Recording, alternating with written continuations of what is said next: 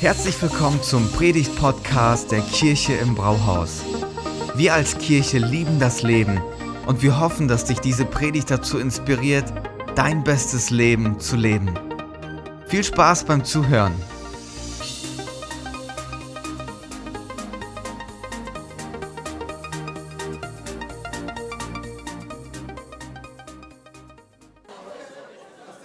Ich merke schon, ihr habt richtig viele und gute Vorsätze, gell? Schön. Ich wünsche euch auch ein frohes neues Jahr, ein Jahr voller Segen, ein Jahr, in dem ihr Gott mehr erlebt als je zuvor. Und das ist, wenn ich mir etwas für uns als Kirche wünschen dürfte, dann wäre das genau das, dass jeder von uns, egal wo du gerade stehst, dass du einen nächsten Schritt mit Gott gehst und Gott fragst, wo kann ich auf meiner Reise mit dir nicht stehen bleiben, sondern mich weiterentwickeln. Es reicht, einen Schritt zu gehen. Mehr braucht es gar nicht. Und das wäre doch cool, wenn wir so in das neue Jahr starten. Und bevor wir reinstarten, ähm, möchte ich noch ähm, Kevin begrüßen. Kevin, steh doch mal ganz kurz auf, dreh dich mal um. Das ist dein Applaus. Kevin ist, ist unser neuer Mitarbeiter. Er ist seit Anfang des Jahres, seit dem 1.1. ist er bei uns angestellt und wir hatten jetzt diese Woche schon Zeit im Office zusammen. Und Kevin, wir sind so froh, dass du da bist. Wir sind auch gespannt, was Gott mit, mit dir und auch durch dich hier in Gifhorn tun möchte bei den Teenies in dieser Kirche. Und wir feuern dich an. Wir, wir stärken dir den Rücken und sind echt gespannt. Es ist cool, miteinander unterwegs zu sein. Also, ich freue mich drauf. Jetzt zu unserer Themenreihe. Pure Freude pure Freude. Heute, das wird so etwas wie eine, so etwas wie eine Einführungspredigt, etwas in das Thema hinein und wir werden das über die nächsten Wochen entfalten. Und wer von euch kennt Menschen in seinem Umfeld, die immer voller Freude sind, die immer happy sind? die immer etwas Positives sehen, die so glücklich sind, dass du dich in ihrer Gegenwart schlecht fühlst, die immer positiv sind. Ich kenne so jemanden, ähm, man könnte das so beschreiben, würde ich mit ihm in einen Brunnen fallen, ja, dann wäre meine Welt so, okay, das ist bald mein Ende und er würde mich dann anschauen und sagen, aber Thomas, immerhin sind wir hier zusammen drin. So, es, es gibt Leute, die sind einfach immer happy, immer positiv, aber unser wahres Gesicht zeigt sich ja dann, wenn wir unter Druck kommen, oder? Unser wahres Gesicht zeigt sich ja dann, was in uns steckt, wenn, wenn wir unter Druck geraten, wie so eine Orange, die gepresst wird und gedrückt wird. Da sollte normalerweise Orangensaft rauskommen. Was kommt bei uns raus, wenn wir unter Druck sind? Und ich muss euch, ähm, ich muss jetzt nicht jemand sein, der in die Zukunft blicken kann, um euch zu sagen, dass du in dieses Jahr starten wirst und es werden Dinge in deinem Leben passieren, wo du dich fühlst, als wärst du komplett unter Druck geraten. Als, als würde das Leben versuchen, etwas aus dir herauszupressen. Und dann ist natürlich die Frage, bei all dem, was wir erleben werden, da wo wir unter Druck geraten, wie bleiben wir dennoch voller Freude? Wie wir dennoch Freude in unserem Leben zu sehen sein. Weil Freude ist ja etwas, da können wir ja nicht genug von haben, oder? Jeder von uns, wir alle wollen Freude. Und wenn man sich so ein bisschen damit beschäftigt, und das habe ich gemacht, und dann findest du ganz viele Studien dazu, was Freude mit Menschen macht. Und das ist total spannend. Wenn du viel Freude in deinem Leben hast, dann wirst du der bessere Freund sein. Dann wirst du der bessere Ehemann oder Ehefrau zu Hause sein. Du wirst ein besserer Angestellter sein. Wenn du Freude in deinem Leben hast, das hat Auswirkungen auf dein Umfeld.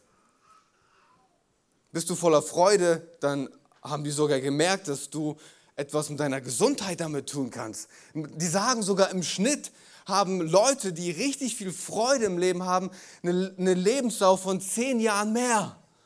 Ich meine, das wäre doch mal was, oder? Ja. Und wenn du viel Freude hast im Leben, haben die sogar festgestellt, dass das eine Verbindung hat mit deinem Gehalt. Stell dir mal vor, du hast so viel Freude, das macht sich sogar an deinem Bankkonto bemerkbar. Ja, jetzt alle so, okay, jetzt will ich ein Jahr voller Freude. Ja, ja. Ja, aber egal, wo du auf deiner spirituellen Reise stehst, egal, wo du gerade dich befindest, ob du Jesus schon lange kennst und die Bibel im, im Schlaf zitieren kannst, oder vielleicht bist du heute das erste Mal da, weil du bei uns im Heiligabend-Gottesdienst warst und dir gedacht hast, so Mensch, ähm, ich muss mir das mal am Sonntag angucken, ich bin noch ein bisschen skeptisch mit der Kirche und mit all dem. Ganz egal, wo wir auf unserer Reise stehen, wir alle sehnen uns nach Freude im Leben. Wir alle sehen uns nach, ne, nach einer Freude, die, die bleibt und nicht genommen werden kann. Und eine Freude, die uns durch das ganze Jahr begleitet. Und deswegen will ich dir sagen, du bist genau richtig hier. Du bist zum richtigen Zeitpunkt bei der richtigen Themenreihe mit am Start, um genau darüber zu lernen. Und vielleicht müssen wir zu Beginn noch eine Sache klären, nämlich, nämlich folgende. Es gibt einen Unterschied zwischen Freude und ähm, glücklich sein oder freudig sein oder happy zu sein. Das ist ein großer Unterschied. Wenn du, wenn du glücklich bist oder wenn du freudig bist, happy bist, dann ist das abhängig von deinen Umständen. Deine Umstände geben dir ein Signal. Du reagierst emotional auf das, was dir gerade passiert ist. Und dann freust du dich drüber. Hey, wir haben uns gefreut über einen guten Heiligabend-Gottesdienst. Aber Freude ist etwas ganz anderes. Freude ist eine Entscheidung, die du treffen kannst inmitten von jeder Situation. Es ist eine Entscheidung, die sich nicht abhängig macht von den Umständen, sondern auf einmal hat man andere Referenzpunkte, auf die man schaut, zu denen man schaut und man, man, man hat dann, dann innerlich das Gefühl und sagt, okay, ich schaue darauf und das gibt mir Freude und nicht meine um Umstände. Freude, die nicht von unseren Umständen beeinflusst ist. Und das ist, was wir in dieser Themenreihe von Paulus lernen wollen. Paulus hat einen Brief geschrieben, auf den gehe ich nachher noch mal ein bisschen ein, aber das werden wir von ihm lernen. Du sollst aus dieser Themenreihe rausgehen und pure Freude haben für dieses Jahr. Oder seid ihr ready? Wie bleibst du süß, wenn das Leben sauer ist? Okay? Wie bleibst du süß, wenn das Leben sauer ist? Das wäre doch mal eine gute Frage, die zu, zu, beantworten gilt, oder? Lass mich beten und dann starten wir rein. Jesus, danke, dass du uns Freude schenken möchtest. Danke, dass du uns ein Jahr vorbereitet hast, voller Freude. Und ich bete, dass diese Freude in unser Herz fällt und dass wir diese Freude bewahren können und dass wir wirklich ein Jahr erleben, dass nichts und niemand unsere Freude rauben kann, die du uns gibst. Hilf uns, das in unser Herz einzuschließen, in Jesu Namen. Amen. Amen. Das Buch, das wir uns in den nächsten Wochen anschauen werden, das ist ähm, der Philippa-Brief von Paulus. Der Philippa-Brief von Paulus. Ich empfehle euch, diesen Brief in einem Stück mal durchzulesen. Das ist nicht zu viel verlangt. Das sind vier Kapitel. Okay? Setzt euch mal heute Nachmittag hin, ist sowieso alles eingefroren. Und dann lest euch mal diesen Brief komplett durch und dann wirst du schon entdecken, warum wir bei dem Thema Freude uns mit diesem Brief auseinandersetzen werden. Dieser Brief hat 104 Verse und in diesen 104 Versen spricht Paulus 16 Mal über Freue dich oder du sollst Freude haben oder ich freue mich. 16 Mal in diesem kurzen Buch der Bibel spricht Paulus über dieses Thema Freude und wir werden feststellen, wenn wir uns damit beschäftigen, dass es total erstaunlich, aber auch überwältigend ist, nicht nur das, was Paulus schreibt, sondern von wo Paulus das schreibt. Und das ist jetzt so wichtig. Kontext beim Bibellesen ist wichtig, Freunde wenn wir verstehen, wer hat diesen Brief geschrieben, von wo hat er diesen Brief geschrieben, in welche Situation hinein hat er diesen Brief geschrieben, dann wird die Bibel für uns nochmal ganz neu Sinn machen und wir können das nochmal ganz neu auf uns übertragen. Und ich will euch hineinnehmen in den Kontext von Paulus. Paulus sitzt nämlich im Gefängnis und ich habe mir gedacht, ich illustriere die Predigt so und ich predige sie so, wie Paulus den Brief geschrieben hat. In Ketten.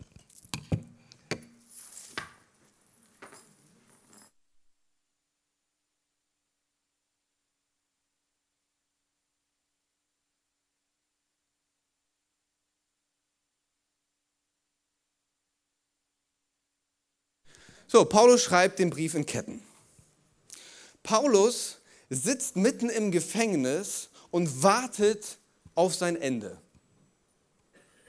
Paulus weiß, es könnte mit mir jederzeit zu Ende sein. Er sitzt in Ketten und wartet, bis es mit ihm zu Ende ist. Und ich, ich finde das, find das so interessant. Paulus ist nicht nur in Ketten, sondern Paulus ist in Hausarrest. Was bedeutet das? Paulus ist nicht nur so angekettet, sondern zu seiner Rechten und zu seiner Linken hat er noch zwei Soldaten, die mit ihm angekettet sind. Und alle vier Stunden gibt es einen Schichtwechsel. Da kommen neue Soldaten und werden an Paulus angekettet. Und Paulus ist für vier Jahre in diesen Ketten gefangen unter Hausarrest. Und Paulus schreibt einen Brief der Freude in Ketten und wenn du dich mit Paulus beschäftigst, dann wirst du feststellen, Paulus ist ein freiheitsliebender Mensch. Paulus liebt es, auf Missionsreisen zu gehen. Paulus liebt es, überall Kirchen zu gründen, unterwegs zu sein. Und für einen freiheitsliebenden Menschen sind vier Jahre in Ketten eine Ewigkeit. Und dennoch hört er nicht auf, einen Brief zu schreiben voller Freude. Seine Umstände schreien ihn eigentlich an und sagen, du hast keinen Grund, voller Freude zu sein. Aber Paulus sagt, und dennoch habe ich Freude. Und das ist, was wir von Paulus lernen wollen. Und ich möchte gleich den Kontext von Paulus aufgreifen und auf uns übertragen. Auf uns übertragen. Du sitzt zwar nicht im Gefängnis wie Paulus, neben dir sind auch keine römischen Soldaten. Aber jeder von uns hat Ketten. Ja, ja, der eine guckt hier schon rüber, nach rechts und nach links. Vielleicht ist da doch jemand. Aber jeder von uns hat Ketten. Jeder von uns. Du hast Ketten, ich habe Ketten und wir tragen diese Ketten überall hin, wo wir, wo wir hingehen. Ob es zu Hause ist, beim Shoppen, auf der Arbeit. Wir tragen das mit uns rum. Und ich will dich mal ermutigen, heute Morgen ähm, deiner Kette einen Namen zu geben. Was ist deine Kette? Vielleicht bist du heute Morgen hier und du sagst, boah, ich schaue auf meine Kette und das, was, was, was wie so ein Freudenräuber in meinem Leben ist, das ist meine Krankheit. Und egal wo ich hingehe, das begleitet mich und das ist wie so eine Kette, die mich gefangen hält und meine Freude rauben will. Vielleicht schaust du auf dein Bankkonto und sagst, boah, ich habe einen finanziellen Engpass und ich schaue drauf, das ist wie eine Kette, die will meine Freude rauben. Du schaust auf dein Leben, du sagst, ich habe eine Vaterwunde in meinem Herzen, was ich in der Vergangenheit erlebt habe, das mich bis heute be beeinflusst und prägt. Das ist wie eine Kette, die schleppe ich überall mit hin. Vielleicht hat deine Kette aber auch einen richtigen Namen, den Namen deines Kindes, wo du dir sagst, boah, ich weiß nicht, was aus meinem Kind wird. Oder mein Kind hat Entscheidungen getroffen und ist heute an einem Ort, wo es niemals hätte sein sollen. Vielleicht ist es auch dein Chef, vielleicht ist es auch dein Partner. Ich weiß nicht, was der Name deiner Kette ist, aber ich will, für, ich will dich ermutigen, gib deiner Kette mal einen Namen. Warum ist das so wichtig? Weil wenn du es weißt, kannst du besser damit umgehen dann beeinflusst es dich nicht mehr unterm Tisch, sondern dann liegt es mal auf dem Tisch und du kannst dann besser damit umgehen und auch sehen, was will mir eigentlich meine Freude rauben. Weil so oft können wir nicht kontrollieren, welche, welche Ketten uns gefangen nehmen, aber was wir kontrollieren können, ist, wie wir mit diesen Ketten umgehen. Wie wir mit diesen Ketten umgehen. Und bei Paulus lernen wir, dass er unter Druck nicht zerbrochen ist, sondern ich sag mal, antizerbrechlich war. Den konnte nicht zerbrechen. Bei Paulus habe ich sogar das Gefühl, je größer der Druck bei ihm wurde, umso besser wurde sein Charakter. Und das ist doch mal was, oder? Worauf wir schauen sollten. Dass egal was in unserem Leben passiert, dass da etwas Besseres und Größeres aus unserem Leben hervorkommt. Und ich glaube, dass wenn man das zusammenfassen will, dass man Folgendes sagen kann über Paulus. Paulus konnte nicht zerbrochen werden, weil er eine Bestimmung hatte und diese Bestimmung hat er höher gehalten als sein Umstand. Paulus hatte eine Bestimmung, die hat er höher gehalten als seine Umstände. Und manchmal drehen wir das um. Wir halten unsere Umstände hoch und alles andere vergessen wir. Aber Paulus sagt, ich werde es nicht zulassen, dass meine Umstände mich prägen. Weil schaut mal, Ketten werden uns immer schlecht aussehen lassen, oder? Ketten werden uns immer schlecht aussehen lassen, werden uns vielleicht sogar den Stand in der Gesellschaft erniedrigen oder was auch immer. Aber was Ketten nicht machen können, ist unsere Bestimmung zu klauen. unsere Bestimmung uns zu nehmen. Ketten haben dann sogar die Möglichkeit, unsere Bestimmung zu verstärken und uns stärker zu machen in dem Weg, den wir mit Jesus gehen. Wie kann das jetzt alles passieren? Ich werde mit euch in den ersten, ins erste Kapitel starten, weil Paulus uns da so drei wesentliche Punkte gibt, die super interessant sind und ich glaube, die uns helfen können, ähm, so unterwegs zu sein, dass wir, auch wenn wir in Ketten sind, auch wenn Druck kommt, dass wir voller Freude bleiben. Paulus eröffnet diesen Brief und das Erste, was er macht, er, er sagt im Grunde, Ketten klären deine Beziehungen. Er begrüßt alle Leute in, in, in, in Philippi und dann geht es los in, Kapi in Vers 3, Kapitel 1. Jedes Mal, sagt er, wenn ich im Gebet an euch denke, danke ich meinem Gott für euch alle. Ja, ich bete ständig für euch und ich tue es mit großer Freude. Wann hast du zum letzten Mal für jemanden mit großer Freude gebetet? Ha? Immer eine Frage, oder? Ich tue es mit großer Freude, weil ihr euch, seit ihr an Christus glaubt, für das Evangelium eingesetzt habt, von dem ersten Tag an bis heute. Und ich bin überzeugt, dass der, der etwas so Gutes in eurem Leben angefangen hat, dieses Werk auch weiterführen und bis zu jenem großen Tag zum Abschluss bringen wird, an dem Jesus Christus wiederkommt. Mit großer Freude. Ketten klären deine Beziehungen. Um das zu verstehen, was Paulus hier schreibt, wieder Kontext ist wichtig. Das heißt, wir müssen zurückspringen zu Apostelgeschichte 18, weil das der Startpunkt ist der Kirche in Philippi. Paulus geht nach Philippi und ähm, beginnt am Fluss zu reichen Frauen das Evangelium zu predigen. Und dann kommt ein junges Teenie-Mädchen, die hat einen bösen Geist in sich und das ist so ein Wahrsagergeist. Und andere Männer haben mit diesem Teenie-Mädchen Geld gemacht die haben gesagt, wir benutzen dieses Mädchen, um anderen Leuten die Zukunft vorherzusagen und werden selber damit reich. Und jetzt kommt Paulus und predigt das Evangelium und geht überall hin. Und dieses Mädchen sieht ihn und läuft ihm hinterher und sagt, hey, hört mal zu, was er sagt, das ist richtig. Hört mal zu, er predigt den richtigen Weg. Ihr solltet euch ihm anschließen. Und ich meine, du willst keinen Fangirl haben mit einem bösen Geist, oder? Was macht Paulus? Dreht sich um und sagt, jetzt reicht's mir. Raus mit dir, du böser Geist. Und in diesem Moment wird dieses Mädchen frei.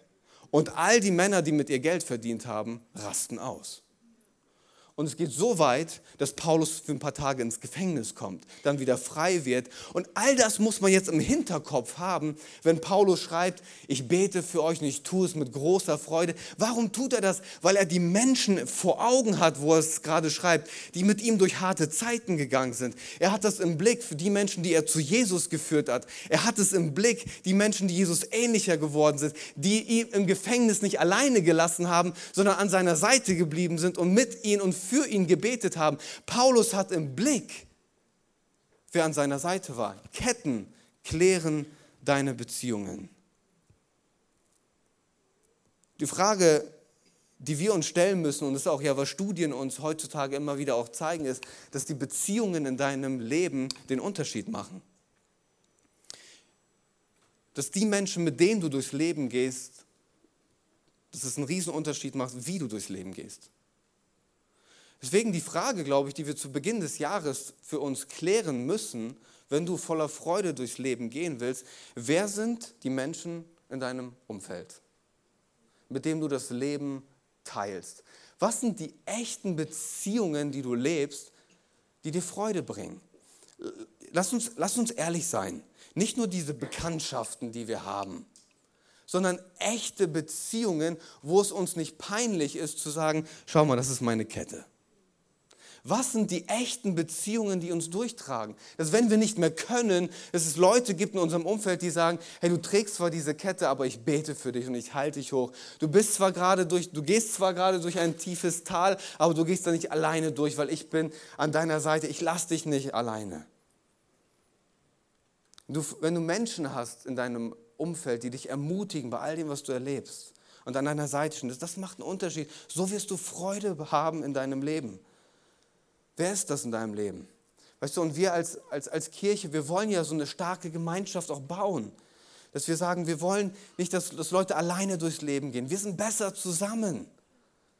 Wir sind besser zusammen als, als Kirche. Und wenn du noch keine Live-Group hast und du noch nie Teil einer Live-Group warst, hey, dann ist es der Moment, wenn du voller Freude durchs Jahr gehen willst, dann such dir eine Live-Group, wo du echte Beziehungen bauen kannst. Im Februar geht es wieder los, da kannst du dich anmelden für die neuen Live-Groups. Und ich bin so dankbar für meine Männer-Live-Group. Hey, wir sitzen da zusammen und wir sagen was für die. Ich, ich sage euch jetzt nicht, was für Ketten wir da auspacken, aber das hat schon in sich. Und dann beten wir füreinander und dann halten wir einander hoch. Und wir ermutigen uns, nicht aufzugeben, sondern dran zu bleiben. Und, und durchzuhalten. Das brauchen wir. Du willst Freude haben? Du bist nicht dazu gemacht, ein Lone Ranger zu sein. Du brauchst Menschen in deinem Umfeld. Investier in Beziehungen, die echt sind, die stark sind und du wirst Freude haben. Der zweite Punkt, das ist, das ist richtig gut. Paulus, der nimmt einen Perspektivwechsel vor. Paulus hat einen Perspektivwechsel, das darfst du jetzt nicht verpassen. Paulus schreibt dann in Vers 12, ich bin froh, wieder, er freut sich, euch mitteilen zu können. Habt, vergesst nicht, dass er in Ketten ist, okay? Ich bin froh, euch mitteilen zu können, Geschwister, dass das, was mit mir geschehen ist, meine Inhaftierung, die Ausbreitung des Evangeliums sogar gefördert hat. Bei der ganzen kaiserlichen Garde und weit darüber hinaus hat es sich inzwischen herumgesprochen, dass meine Gefangenschaft eine Gefangenschaft wegen Christus ist. Und bei den meisten Geschwistern ist gerade, weil ich inhaftiert bin, das Vertrauen auf den Herrn so gewachsen, dass sie jetzt noch viel mutiger sind, das Evangelium ohne Furcht weiterzusagen. Was ist das für ein Perspektivwechsel bitte? Paulus sagt, bei der ganzen kaiserlichen Garde, wisst ihr was, das waren die Leute, mit denen er angekettet war. Das, war, das waren so wie die Elitesoldaten des römischen Reiches. Das waren die Leute, die alle vier Stunden an seine Seite gekommen sind. Und jetzt fragst du dich sicherlich, wer war hier der Gefangene? Paulus wohl eher nicht. Ich meine, die meisten von euch sind freiwillig hier heute Morgen. Paulus hatte eine angekettete Zuhörerschaft. Ich meine, welche Frage stellst du einem Gefangenen oder möchtest du gerne stellen? Und was hast du gemacht, dass du hier gelandet bist? Und Paulus, ich stelle mir das so vor, Paulus denkt sich dann in diesem Moment so, du willst es wirklich wissen? Wir haben vier Stunden Zeit. Und dann beginnt er zu erzählen. Und er beginnt zu erzählen von Jesus. Und er beginnt zu erzählen von dem, was Jesus in seinem Leben gemacht hat. Und nach jedem Schichtwechsel das gleiche Spiel. Und was man noch wissen muss über die kaiserliche Garde ist, dass es die mobilste Truppe des römischen Reiches war. Das heißt, wenn sie von Paulus losgekettet waren, die waren im ganzen römischen Reich unterwegs. Das heißt, die haben das alles mitgetragen und egal wo sie hingekommen sind, ey, da gibt es jemanden, ne? Der ist in Ketten wegen seines Glaubens an Jesus. Und überall haben sie es rum erzählt und es hat sich verbreitet, egal wo er hingekommen ist. Und Paulus entscheidet sich, seine Kette nicht als etwas zu nehmen, über das, worüber er jammert, sondern das zu nehmen als Perspektivwechsel, um das als Chance zu nehmen. Ich weiß jetzt nicht, welchen Namen deine Kette hat oder welchen Namen du deiner Kette gegeben hast oder wie lange du sie schon trägst. Ich weiß es nicht. Aber was ich weiß, ist, dass wir einen Gott haben, der aus Gefängnisketten Schmuck machen kann der aus Gefängnisketten Schmuck machen kann. Warum? Weil wir einen Gott haben, der mit allem in unserem Leben klarkommt und alles gebrauchen kann, um eine Geschichte zu schreiben. Die Frage ist nur, sehen wir das und lassen wir das zu? Weil Gott kann und Gott will all das in unserem Leben gebrauchen. Das ist die Frage, habe ich eine Krankheit? Wie gehe ich mit meiner Krankheit um? Halte ich diese Krankheit aus in einer Art und Weise, die Jesus Ehre bringt und sagen, hey, es geht mir zwar nicht gut, wir müssen ja hier nicht scheinheilig durch die Welt laufen und sagen, es ist alles gut, nur weil ich mit Jesus unterwegs bin. So ein Quatsch. Aber die Frage ist doch vielmehr so, ich habe eine Krankheit, aber ich habe jemanden, der mit mir durchs finstere Tal geht. Ich habe jemanden, der mich ermutigt, auch wenn es mir nicht gut geht. Ich habe jemanden, der mir Hoffnung gibt, sogar wenn dieses Leben hier vorbei ist. Wie gehe ich mit meiner Kette durchs Leben? Das ist doch die Frage.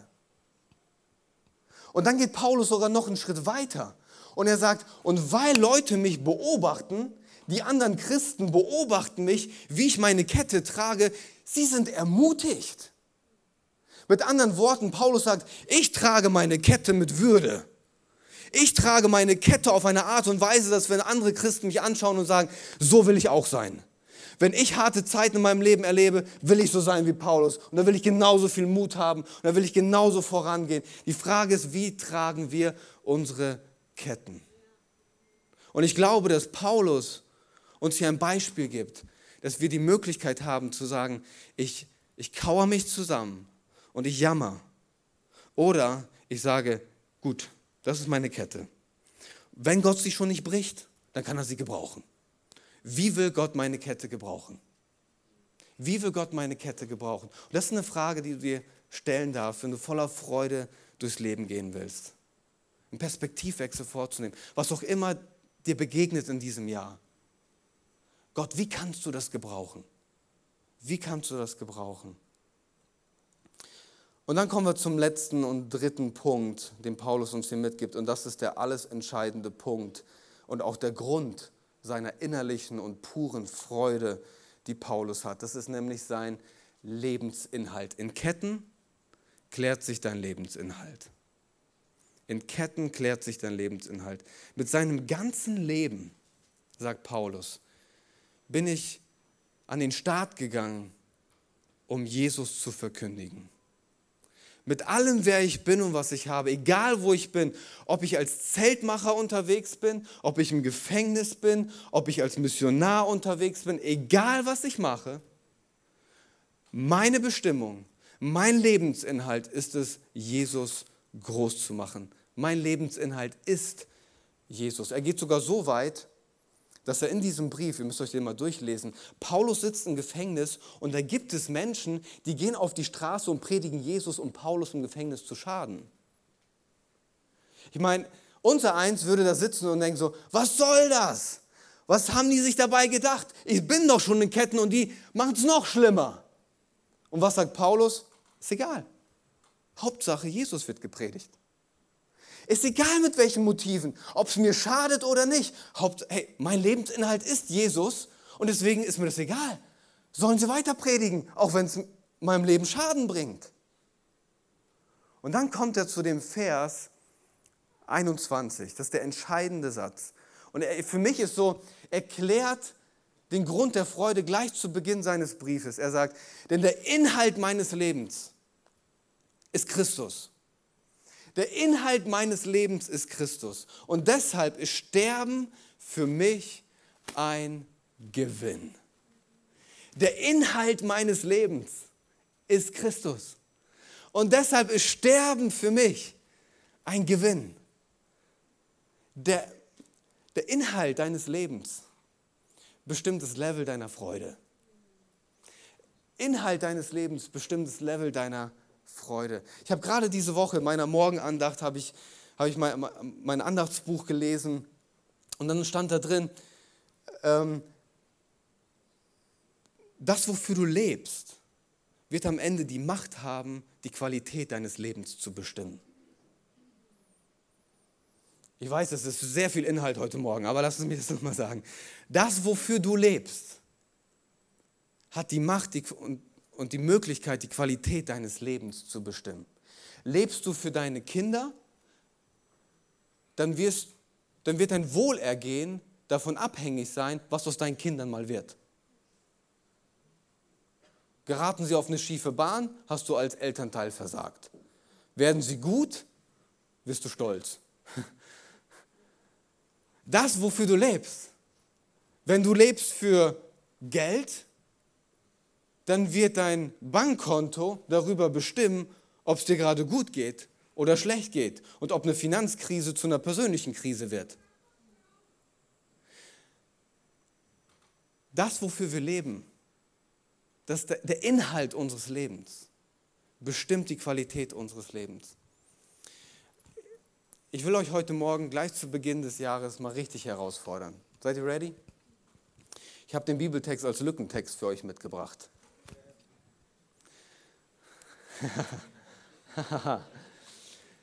Jetzt mal ganz kurz. Und jetzt nicht christlich, ja, sondern ehrlich. Ich meine, wir sind in der Kirche immerhin. Der Inhalt meines Lebens ist, was würdest du da reinschreiben? Ernsthaft, come on. Jetzt musst du mir nicht sagen, ne? das ist, kannst du in deinem Herzen beantworten. Was ist der Inhalt deines Lebens? Wenn der Inhalt meines Lebens ist, und egal was du da oben in die erste Lücke einfüllst, die zweite Lücke wird automatisch gefüllt. Die zweite Lücke wird automatisch gefüllt.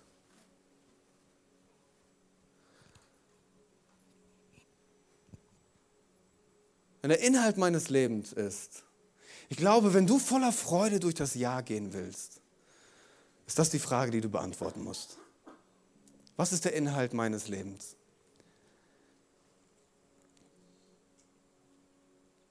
Am Ende die Frage, die sich ja aus diesem Bibeltext heraus stellt, ist, wofür bin ich bereit zu sterben? Das ist ja am Ende die Frage, die Paulus uns hier damit stellt, oder? Wofür bin ich bereit zu sterben? Ich glaube, jedes Elternteil würde ohne Wimpern zucken sagen, ich wäre bereit für meine Kinder zu sterben. Was wir am Ende damit sagen, ist, wir würden aus Liebe sterben, oder? Oder wir schauen in die Kriegsgebiete und all die Soldaten, die am Start sind, die sind bereit für ihr Land zu sterben. Am Ende des Tages sind sie bereit für Freiheit zu sterben. Und ich habe mir Gedanken gemacht, und mir die Frage gestellt, warum bin ich bereit für Christus zu sterben? Warum wäre ich bereit für Christus zu sterben? Weil, weil Christus aus Liebe für meine Freiheit gestorben ist. Ich darf leben, weil Jesus gestorben ist und deswegen ist Sterben für mich ein Gewinn, weil ich am Ende leben werde. Christus ist mein Lebensinhalt und deswegen ist alles, was in dieser Welt kommt, danach kommt oder jemals passieren wird, für mich ein Gewinn, weil er mein Lebensinhalt ist. Und nur wenn Jesus der Inhalt meines Lebens ist, dann, dann, dann kann auch alles andere nur zum Gewinn werden. Weil wenn du irgendwas anderes als Lebensinhalt hast, dann wirst du immer auf heißen Kohlen sitzen. Und du wirst immer abhängig sein von dem, was um dich herum passiert. Wenn das, wofür du lebst, es nicht wert ist, dafür zu sterben, dann ist es auch nicht wert, dafür zu leben. Was ist der Lebensinhalt? Du willst Freude haben in diesem Jahr? Voller Freude durchgehen, egal was passiert, egal welche Kette du trägst. Dann, dann, schau, dann schau, was für Beziehungen du in deinem Umfeld hast. Und wenn du sagst, ich habe keine, dann werde zu so einem Freund. Und dann nimm dir einen Perspektivwechsel vor und stell dir immer die Frage, die Diagnose war blöd jetzt. Das, was auf der Arbeit passiert ist, war blöd. Aber Gott, wie kannst du das jetzt gebrauchen? Und das Aller, Allerwichtigste, dass du gleich zu Beginn des Jahres klärst, was ist dein Lebensinhalt? Und zu dem möchte ich dich jetzt einladen. Vielleicht magst du mit mir zusammen aufstehen.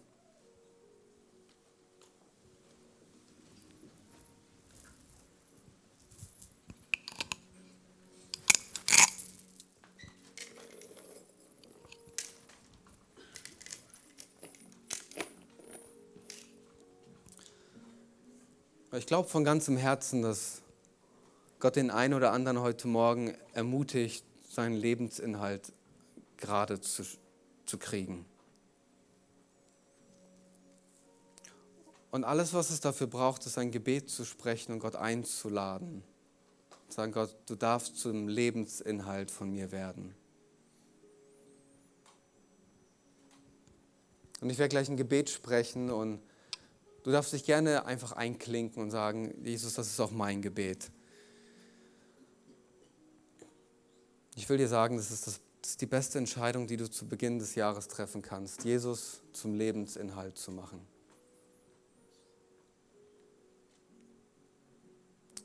Jesus Christus, Ich will dir Danke sagen, dass du aus Liebe für meine Freiheit gestorben bist. Es ist keine politische Freiheit, das ist eine Freiheit von meiner Vergangenheit. Freiheit von all dem Scham, den ich mit mir trage. Freiheit von der Schuld, die ich auf mich geladen habe. Danke, Jesus, für die Freiheit, die nur du schenken kannst. Und Jesus, ich danke dir auch, dass du mir ein neues Leben schenkst. Indem du zu meinem Lebensinhalt wirst, ändert sich alles. Die Ausrichtung meines Lebens, das Fundament meines Lebens, die Hoffnung, die mich trägt. Und so lade ich dich ein heute Morgen, so als erste Entscheidung in diesem Jahr. Jesus, werde du zum Inhalt meines Lebens. werde zum Inhalt meines Lebens. Und Jesus, ich bete, dass du dadurch mein Herz füllst mit Freude. Eine Freude, die mir sagt, weil ich mit Christus verbunden bin, kann mir nichts und niemand meine Freude rauben. Jesus, ich möchte auch für jeden beten heute Morgen, der Ketten hat und sich einfach nicht durchringen kann, dich zu sehen. Jesus, ich bete, dass du dich auf eine Art und Weise zeigst, die göttlich ist. Jesus, die Bibel sagt, du willst dich offenbaren. Und so bete ich, Jesus, dass du dich offenbarst bei den Menschen, die Schwierigkeit haben, in ihren Ketten dich zu sehen. Zeig ihnen, dass du da bist. Zeig ihnen, dass du nicht von ihrer Seite gewichen bist. Zeig ihnen, dass du die Möglichkeit hast, als Gott der Wunder, die Ketten zu gebrauchen, um einen Unterschied zu machen.